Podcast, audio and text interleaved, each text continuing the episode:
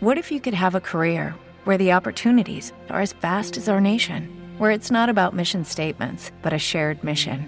At U.S. Customs and Border Protection, we go beyond to protect more than borders from ship to shore, air to ground, cities to local communities. CBP agents and officers are keeping people safe.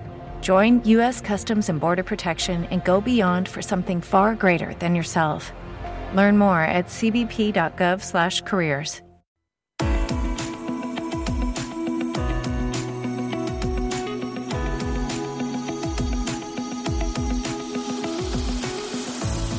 Los desayunos de Capital Intereconomía.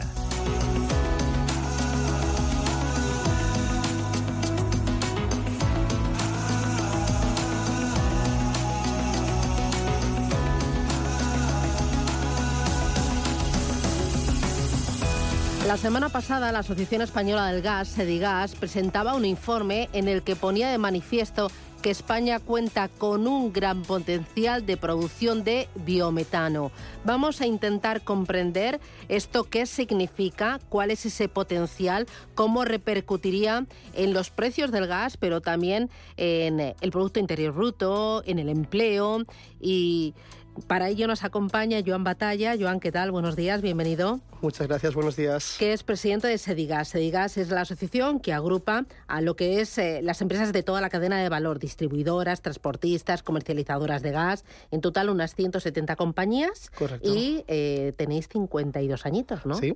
Desde Son 70. Una de, las, una de las asociaciones más históricas eh, de la mano del desarrollo y crecimiento económico de España y la gasificación de su economía. Bueno, hablamos aquí con la voz más autorizada, una de las voces más autorizadas del sector, y justo la semana pasada habla, presentabais este informe del biometano. Eh, antes de nada, para explicarlo muy sencillito, porque esto de la energía nos cuesta mucho comprenderlo y eso que lo necesitamos y lo usamos todos los días. ¿Cuáles son las características del biometano? Mira, el biometano es un gas 100% renovable, que básicamente lo que permite es aprovechar el contenido eh, orgánico, el contenido energético de los residuos, de los residuos, y nos permite garantizar la descarbonización de la economía, incrementar la seguridad de suministro con un recurso autóctono y ofrecer oportunidades económicas para el desarrollo de la España vaciada. Con lo cual cumple todos los elementos y además tiene una ventaja que es indudable. No requiere adecuaciones ni de los equipos que tenemos en nuestras casas ni de las infraestructuras porque es una molécula renovable intercambiable con el gas natural, con lo cual reúne todas las ventajas para facilitar la descarbonización de la economía. ¿Qué capacidad de producción de producir biometano tiene España a día de hoy y qué capacidad se estima que tenga dentro de dos, tres, cinco años? Mira, tú lo comentabas, la semana pasada nosotros creíamos que era oportuno dar a conocer esos uh -huh. detalles de ese potencial y realizamos, presentamos un análisis detallado, exhaustivo uh -huh. del potencial que tiene España. España tiene uno de los mayores potenciales de Europa para la producción de biometano y algunas cifras. En el análisis que hemos realizado eh, se apunta que el potencial de España son 163 teravatios hora de producción de biometano. Y uno se puede preguntar, ¿esto es mucho, es poco? ¿Qué son 163 teravatios hora? Pues mira, para dar una cifra que entenderemos todos muy fácilmente, 163 teravatios hora es el 45% de la demanda de gas natural en España. Es decir, de la mano de ese gas renovable que genera riqueza y oportunidades de empleo, podríamos descarbonizar el 45% de lo que consumimos de gas toda la demanda doméstica y buena parte de la demanda industrial de gas natural, con lo cual obviamente es una cuantía significativa. Y además de eh, ser renovable, ¿bajaría el coste del gas que yo, ciudadano, pago? Mira, nosotros hicimos, obviamente, estas plantas de biometano tienen los costes de producción de obtención del biometano y nosotros en ese mismo análisis, en ese mismo estudio, estimamos lo que hubiera supuesto en términos de ahorro para cada uno de nosotros, para el conjunto de los consumidores, con los precios del 2002. Y haber tenido esos 163 teravatios hora hubiera supuesto un ahorro de 4.000 millones de euros. ¿Y, y por, qué, por qué no lo aprovechamos? ¿Por qué no estamos utilizando esa capacidad de producción al 100%? Yo creo que es el elemento, y creo que va a ser uno de los gases renovables que por sus características va a ser el presente de la descarbonización. Y sin duda faltan elementos. En el propio estudio nosotros analizamos, identificábamos cuáles son esos cuellos de botella para que se pueda maximizar, conseguir alcanzar todo ese potencial. Hay barreras administrativas, hay barreras regulatorias, hay barreras económico-financieras y precisamente como una herramienta, como una aportación en esa colaboración y comunicación permanente con la Administración, intentar que sea lo más ágil posible para que podamos hacer que ese potencial sea una realidad lo antes posible. ¿Es más real el biometano que el hidrógeno? A ver, el biometano es una tecnología madura una tecnología contrastada, donde España presenta un enorme potencial tanto en biometano como en hidrógeno verde. Pero si me permites, el biometano es el presente y el hidrógeno sin duda será el medio y largo plazo, el futuro en la estrategia de descarbonización del sector gasista y de la economía en su conjunto. Me dices que no estamos explotando al 100% esa capacidad de producción por barreras administrativas, regulatorias, económicas. ¿Administrativas por qué? ¿Qué le falta a la Administración, no sé si al Estado, a las comunidades autónomas, para decir, tenemos esta joyita, adelante? Aquí hay una cuestión que es que pasa tanto a las renovables térmicas, al biometánico, como a las renovables eléctricas. A veces los procesos de tramitación y autorización de una instalación renovable pues se extienden en el tiempo, con lo cual yo creo que tenemos que ser capaces de agilizar lo que es la autorización con todos los requisitos, todas las garantías medioambientales, con todas las declaraciones que sean oportunas, pero que podamos, en un contexto energético como el actual, poder beneficiarnos de esos recursos autóctonos, que además son soluciones circulares y que nos permiten dar respuesta, en el caso concreto del biometano, al problema de los residuos. España tiene un problema en la gestión de los residuos y el biometano es una solución que además nos permite gestionar correctamente esos residuos agrícolas, ganaderos, forestales, que sin duda es un reto en el proceso de eliminación de, de, las emisiones de CO2. Y es una solución que yo ya podría tener en mi casa, que no hace falta que cambie ningún aparato ni que añaden nada, ¿no? Que no es fácil de, de No requiere ningún tipo... Es una, una molécula perfectamente intercambiable con el biometano, ah, perdón, con el gas natural, de origen 100% renovable, que no requiere de ningún tipo de adecuación ni en los equipos domésticos, ni en los equipos industriales,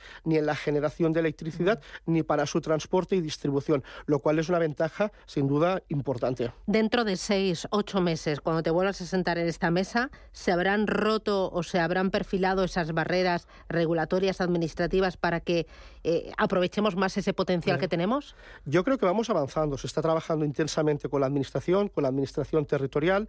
Vamos viendo lo que son los avances significativos teniendo en cuenta todas esas ventajas. Un elemento clave, en el mes de marzo, dentro de dos meses, veremos lo que es el sistema de certificación y garantías de origen. ¿Qué es eso? Eso es básicamente el tema de poder poner, acreditar la etiqueta de que es renovable ese gas y con la Administración obviamente lo que tenemos que hacer es identificar esos cuellos de botella para que podamos materializar todo este volumen de potencial y de proyectos. En el conjunto del sector, en estos momentos, con diferentes grados de madurez, hay más de 200 proyectos de plantas de biometano que pueden ser realidad en los próximos años. Y sin duda es una muestra inequívoca de ese potencial y de todas las ventajas económicas, sociales, medioambientales que conlleva este tipo de gas renovable. Claro, ¿qué repercusión tenía el que ese potencial lo estuviéramos aprovechando al 100% desde el punto de vista económico, de empleo, lo que me decías de la España vaciada? Sí, mira, en, en esas estimaciones, estas plantas son de de un tamaño mediano, pequeño, es decir, responden a las características propias de donde se encuentra ese residuo con el que voy a producir el biometano.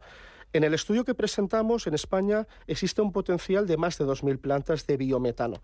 Y eso en términos de generación de riqueza son más de 40.000 millones de inversión y cerca de 62.000 puestos de trabajo directos e indirectos.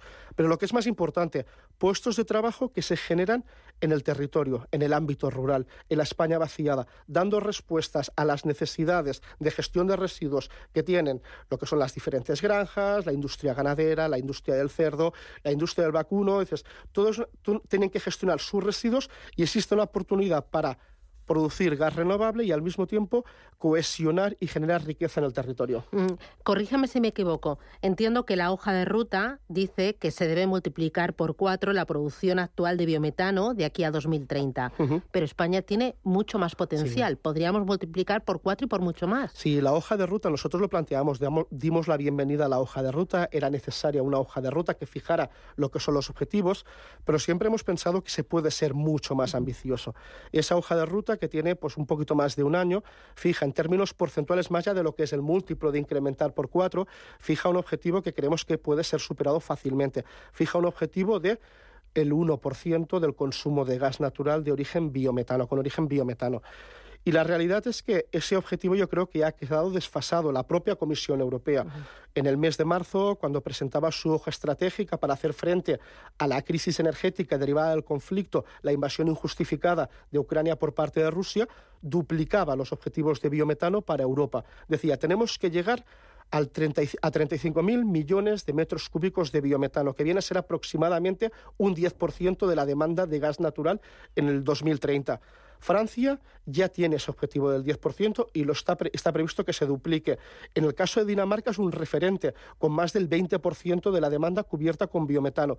La reflexión es, tenemos un potencial brutal a nivel español, damos respuesta a un problema como son los residuos, generamos empleo, mejoramos nuestra seguridad de suministro y además generamos esa riqueza en el territorio que es sumamente importante. Por lo tanto, creemos que en la revisión este año del Plan Nacional Integrado de Energía y Clima, que está previsto para el mes de, junio, la remisión por parte del Ministerio a Bruselas, veremos cómo se refleja ese potencial en un objetivo más ambicioso, acorde con los criterios y los objetivos que nos hemos marcado a nivel europeo. Esa ha sido una de las eh, grandes peticiones a los Reyes Magos. Yo creo que más que petición es una realidad. Es una realidad y lo estamos viendo. Es decir, lo estamos viendo en Europa. Vemos Francia, por ejemplo. Francia estaba con una situación pareja a la española no hace tanto, hace siete, ocho años, y en estos momentos ya van por 500 plantas de biometano. Es uno de los referentes. Alemania, más de lo mismo, otro país que tiene un potencial parejo al español. Yo creo que hace falta que seamos capaces de eliminar todos esos cuellos de botella, maximizar todo ese potencial y veremos en los próximos meses y en los próximos años cómo el biometano se convierte en un referente en la estrategia de descarbonización. ¿Los cuellos de botella vienen sobre todo por la parte de las administraciones eh, de las comunidades autónomas? A ver, aquí existe desde lo que es el tema de administración central, regulación de ámbito estatal, administración territorial, en el sentido de, obviamente, son proyectos novedosos que tienen un periodo de tramitación. Yo creo que tenemos que ser capaces de agilizarlo, pero es que al mismo tiempo también hay barreras o aspectos económico-financieros. Pongo un ejemplo. Eh, Italia no hace tanto, hace unos meses, en la revisión de su Plan Nacional Integrado de Energía y Clima, a la hora de revisar sus respectivos PERTES, modificó e incrementó lo que es la dotación presupuestaria para los proyectos de biometano. ¿Con qué objetivo? Pues para que sean una realidad y poder contribuir a la seguridad de suministro y la descarbonización de la mano de este gas renovable. Mm. Si estuviéramos aprovechando al 100% toda la capacidad de producción de biometano que tiene España, ¿cuánto se rebajaría mi, factura de gas al mes pues o al año? Antes lo comentábamos, en el caso de nosotros hemos hecho ese ejercicio a partir de lo que son los costes de producción del biometano, compararlos con lo que han sido los costes del 2022 del gas natural y para el conjunto de los consumidores españoles, para el conjunto de los 8 millones de consumidores españoles, hubiera supuesto, pudiera haber supuesto una rebaja de 4.000 millones de euros, una cifra muy significativa. Con suministro garantizado y además eh, renovable. Renovable y sin necesidad de adecuar absolutamente nada, nada. Eh, decías que biometano es hoy una realidad, es eh, lo que cuenta, tenemos esa capacidad ya a día de hoy. Eh, hidrógeno es una apuesta más a medio largo plazo. nosotros estamos desde la asociación, ya llevamos muchos años trabajando en lo que es el desarrollo del hidrógeno verde.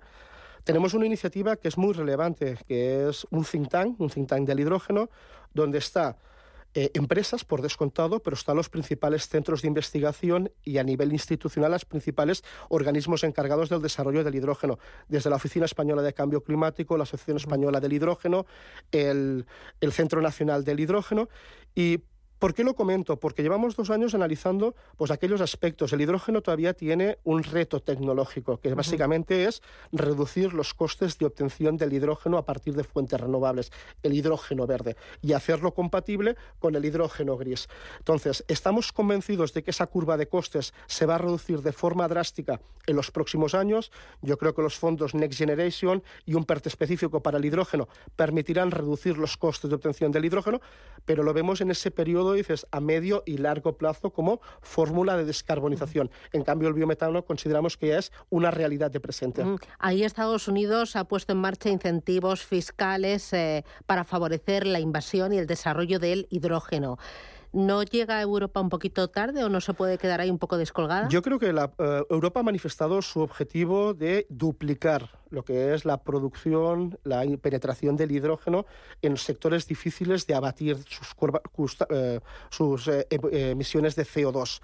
Yo creo que los fondos europeos nos deben permitir el tema de hacer competitivos este hidrógeno verde y el desarrollo tecnológico, con lo cual yo creo que tenemos que obviamente intensificar esa inversión necesaria para reducir y avanzar la respuesta a los retos tecnológicos y a los retos económicos, pero creo que tenemos una oportunidad única y en particular España para convertirnos en un referente, en un hub del gas renovable, tanto del biometano como del hidrógeno verde. Y por la parte del hidrógeno, el tubo que va a conectar España con Francia, ¿no crees que es un caramelito para contentarnos porque finalmente el MidCat no va a salir?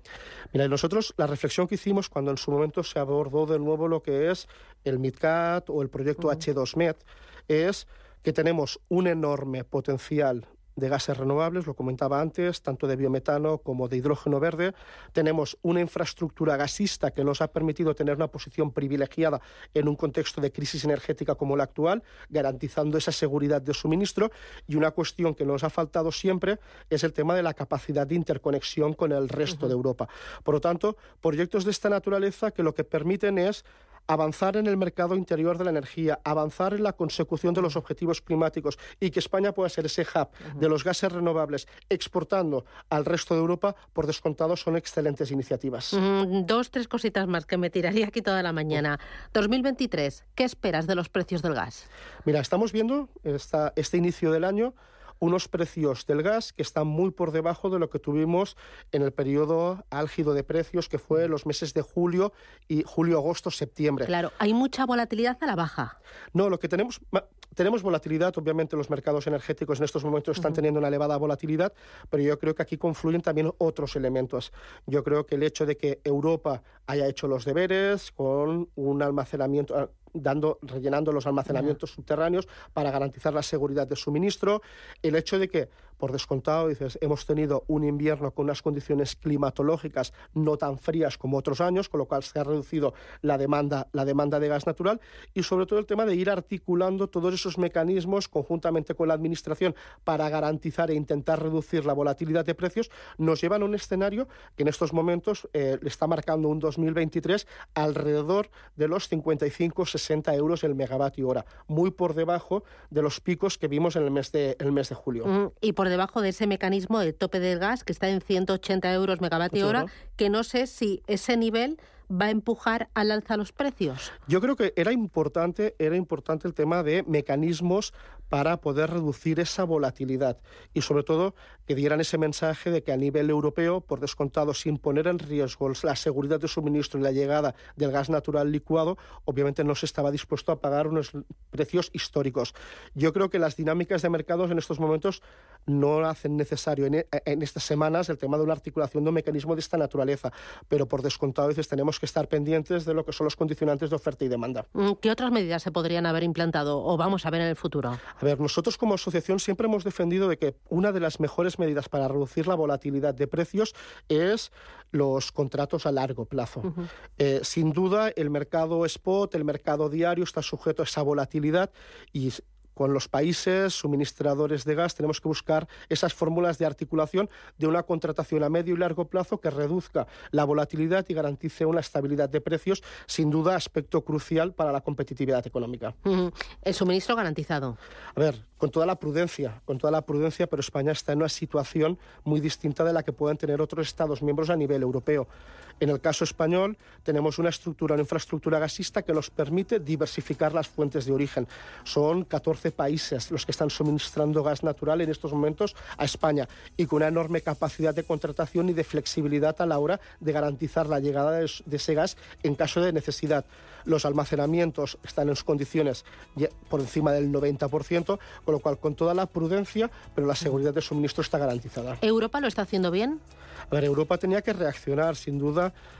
lo que es el uso del gas o el uso de la energía como arma de guerra por parte de Rusia obligó de forma acelerada a buscar medidas que permitieran garantizar esa seguridad de suministro. Y yo creo que lo más importante es ver cómo hacemos compatible la transición energética con la coyuntura energética actual. Y yo creo que en este sentido, pues se están dando los pasos para que sea compatible y desde el sector estamos convencidos de que es posible hacer, eh, hacer la transición energética y garantizar la seguridad de suministro suministro para todos los consumidores. ¿Y la ministra lo está haciendo bien en Europa? ¿Está defendiendo bien los intereses de España? Yo creo que la coyuntura es compleja y yo creo que la Administración obviamente está defendiendo esa singularidad de España en el contexto europeo. Y yo creo que se tienen que aportar todas las soluciones que nos permitan reducir el impacto para los hogares, para la industria, sin poner en riesgo la seguridad de suministro. Nos esperan años todavía con la factura del gas alta. El otro día lo decía la ministra, tres años por lo menos. A ver, nos esperan un texto, dices, que no es el que teníamos en el 2020 o en principios del 2021. Veníamos de una pandemia con una caída de la demanda, con unos precios bajos, muy bajos, unos niveles los más bajos históricamente, por debajo de los 20 euros megavatio hora. Sin duda, la recuperación económica, la coyuntura energética distan que tengamos una situación de precios pareja a la que tuvimos en el 2020 en los próximos años. Joan Batalla, presidente de Sedigas, un placer. Me tiraría aquí toda la mañana hablando. Me queda lo de los contadores inteligentes también, ¿no? Em, eh, eh, ¿Cómo va la orden ministerial eh, para regularlos? Pues mira, estamos pendientes de esa orden ministerial, pero yo creo que es muy importante que en el plan de seguridad energética, que justo hoy se cumplen los tres meses desde la publicación del Real Decreto Ley, se incorporara eh, la sustitución de los contadores analógicos que tenemos todos y cada uno de nosotros en nuestras casas por los contadores digitales que te permiten precisamente lo que comentábamos antes, que a casa nos lleguen esos gases renovables combinados con el gas natural. Está pendiente, pero estamos convencidos de que este año va a ser el año de despliegue, de inicio del despliegue del plan de sustitución de contadores digitales. Pues que así sea y el despliegue también del biometano. Hay, hay que estar a, a tope aprovechando todo ese potencial que tenemos. Joan Batalla, un placer. Muchísimas gracias por ser tan clarito, tan didáctico y hasta la próxima. Un abrazo fuerte. Muchísimas gracias. Gracias.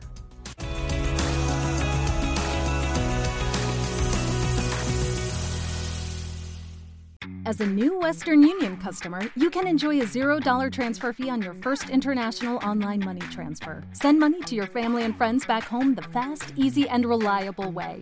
Visit westernunion.com or download our app today to get started, and your first transfer fee is on us. FX gains apply, not available for credit cards and transfers to Cuba. Services offered by Western Union Financial Services Inc. and MLS 906983 or Western Union International Services LLC and MLS 906985.